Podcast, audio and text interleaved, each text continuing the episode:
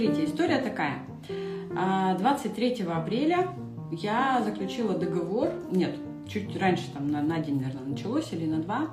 В общем, а, мне нужно продлять каско. То есть я каско продляю добровольно, оно мне самой для меня нужно, я считаю. И, в общем, приходит смс от дилера. Реально от дилера все там как бы.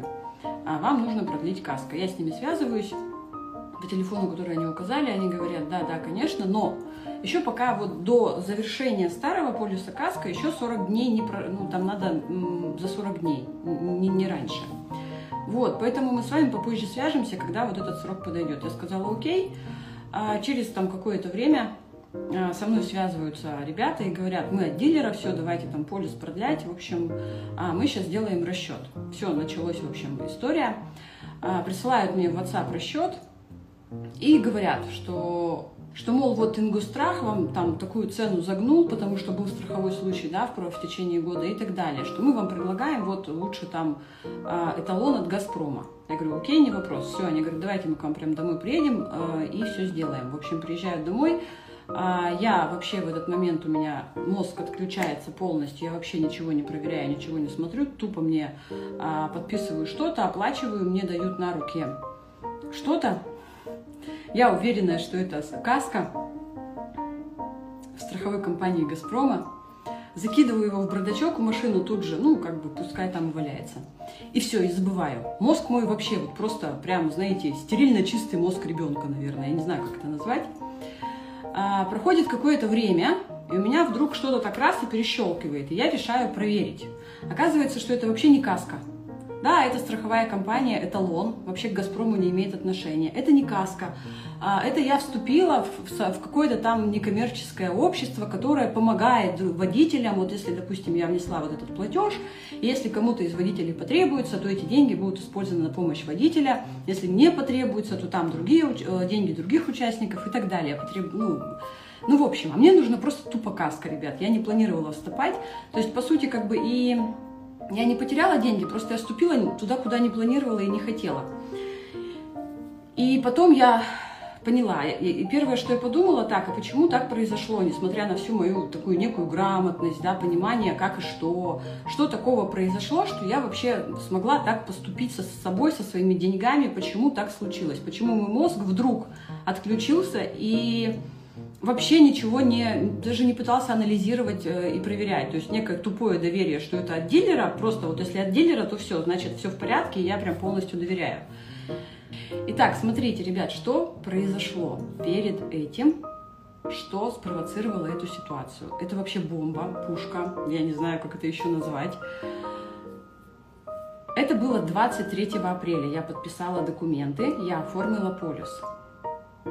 21 апреля я купила себе квартиру. Ребят, я купила себе охрененную квартиру, о которой мечтала. Просто все, прошу прощения, у меня тут нет цензурных слов. И что же произошло, ребят? Произошло то, что у меня на руках была большая сумма. Очень большая, восьмизначная. Мозг мой к ней привык. И тут я раз и эту сумму куда-то отдаю. А квартира э, на, на котловане. То есть еще там два года будет строиться. И мой мозг это воспринял как потерю денег, представляете, ребята? Кто проходил мою программу, те знают, что когда мы теряем деньги, жизнь нас посылает в одно место и начинает вообще нас блокировать по всем фронтам. И эта ситуация... Итак, смотрите, что происходит, закон денег. Когда мы теряем деньги сами, отдаем, помогаем, не знаю, там, занимаем, в общем, что-то такое делаем, а, жизнь нас сразу списывает со счетов, как будто мы не жизнеспособны. То есть это то же самое, что если а, я бы сейчас была в каменном веке и взяла свой костер, который там меня кормил, грел, отдала другим и сказала, ну ладно, найте, я тут как-то проживу.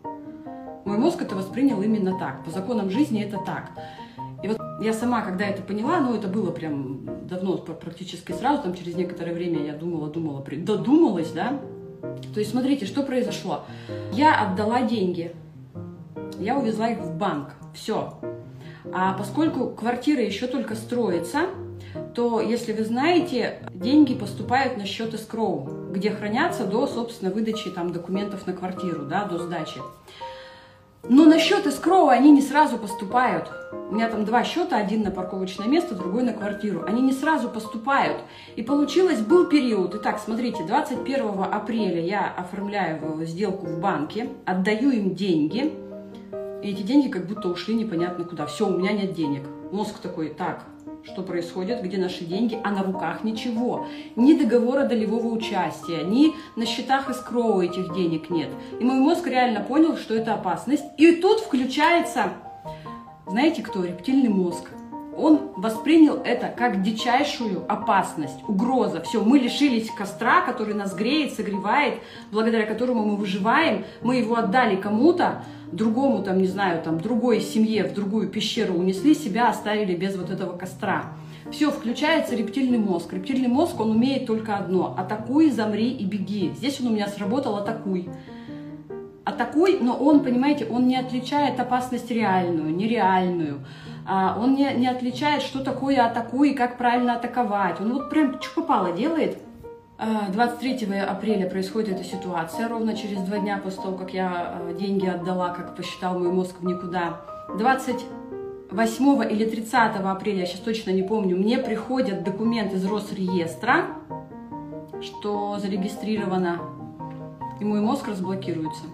То есть вот появился факт того, что эти деньги не просто так, а вот у меня зарегистрирована в Росреестре сделка – и мой мозг вдруг раз по щелчку такой, так, а что мы сделали? Представляете, все, рептильный мозг выключился. Но вот этот период с 21 когда я купила квартиру, по 20 какое-то там 9 или 30 я не помню, он был полностью парализован. Все, включился рептильный мозг как в режиме дичайшей опасности, и он прям вот, его задача была сохранить жизнь. Ребят, представляете, как это работает? У меня мозг выключается рептильный, включается мой разум такой, говорит, так, а что мы сделали вообще? Это вообще мы куда деньги дели? И вот знаете, ребят, что удивительно? Удивительно то, я давай вспоминать, когда я покупала прошлую свою квартиру до этого, точно так же по договору долевого участия, была точно такая же ситуация. Но там не мошенники, там я просто а, купила то, что очень дорогое, но то, что не надо было покупать. Вообще абсолютно бесполезная трата денег оказалась. То есть опять рептильный мозг скомандовал «атакуй», и все я там что-то сделала, потом такая думаю, ну вот зря деньги на ветер потратила. Ребят, вот сейчас вспомните, то же самое было, когда я покупала э, год назад машину. Там тоже была большая сумма денег, ну, правда, не восьмизначная, а семизначная, там несколько миллионов. И, в общем, мозг такой опять тоже замер, потому что там тоже ты деньги отдаешь, уезжаешь из автосалона, автосалон тебе 2-3 дня готовит эту машину к выдаче, и только потом приезжаешь ее забирать, а на руках у тебя ничего не остается. И мозг это воспринимает как потерю денег, представляете?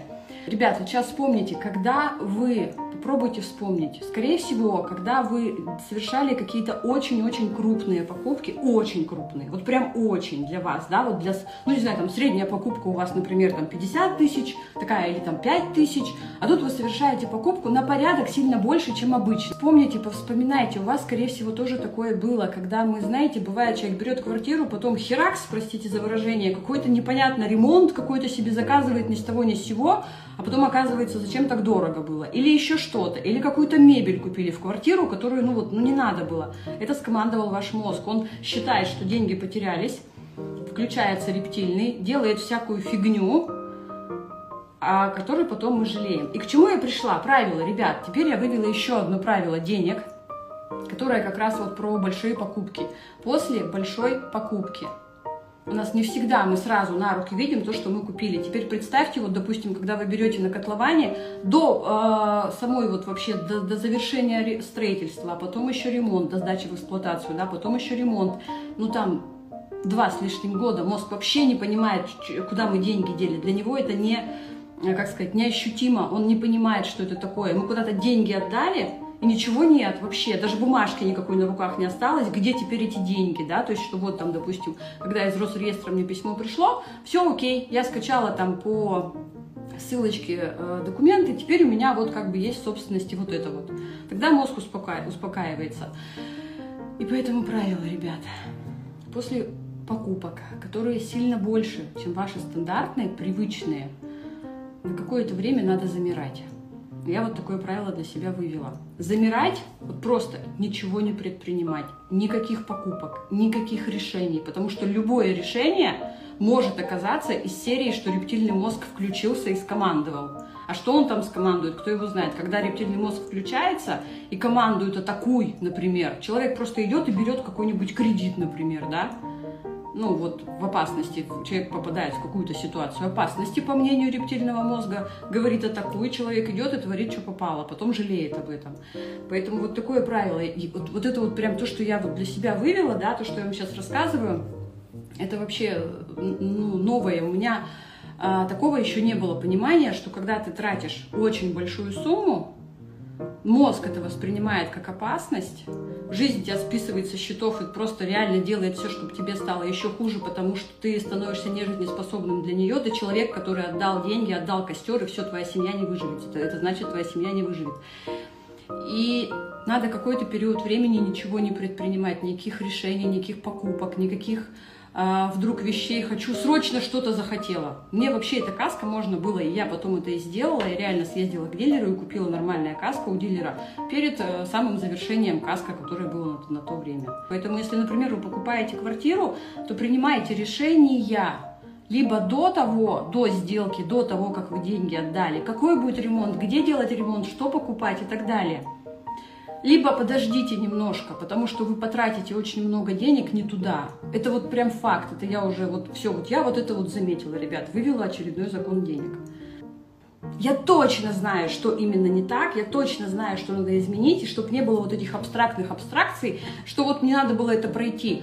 Надо сделать выводы при э, что такое ум, ребят? Что такое умный человек? Это не который все знает. Я, например, очень мало знаю. Я мало где училась по сравнению там, с моими же собственными клиентами, которые прошли там вот такая стена сертификатов и так далее. Я очень сильно меньше знаю.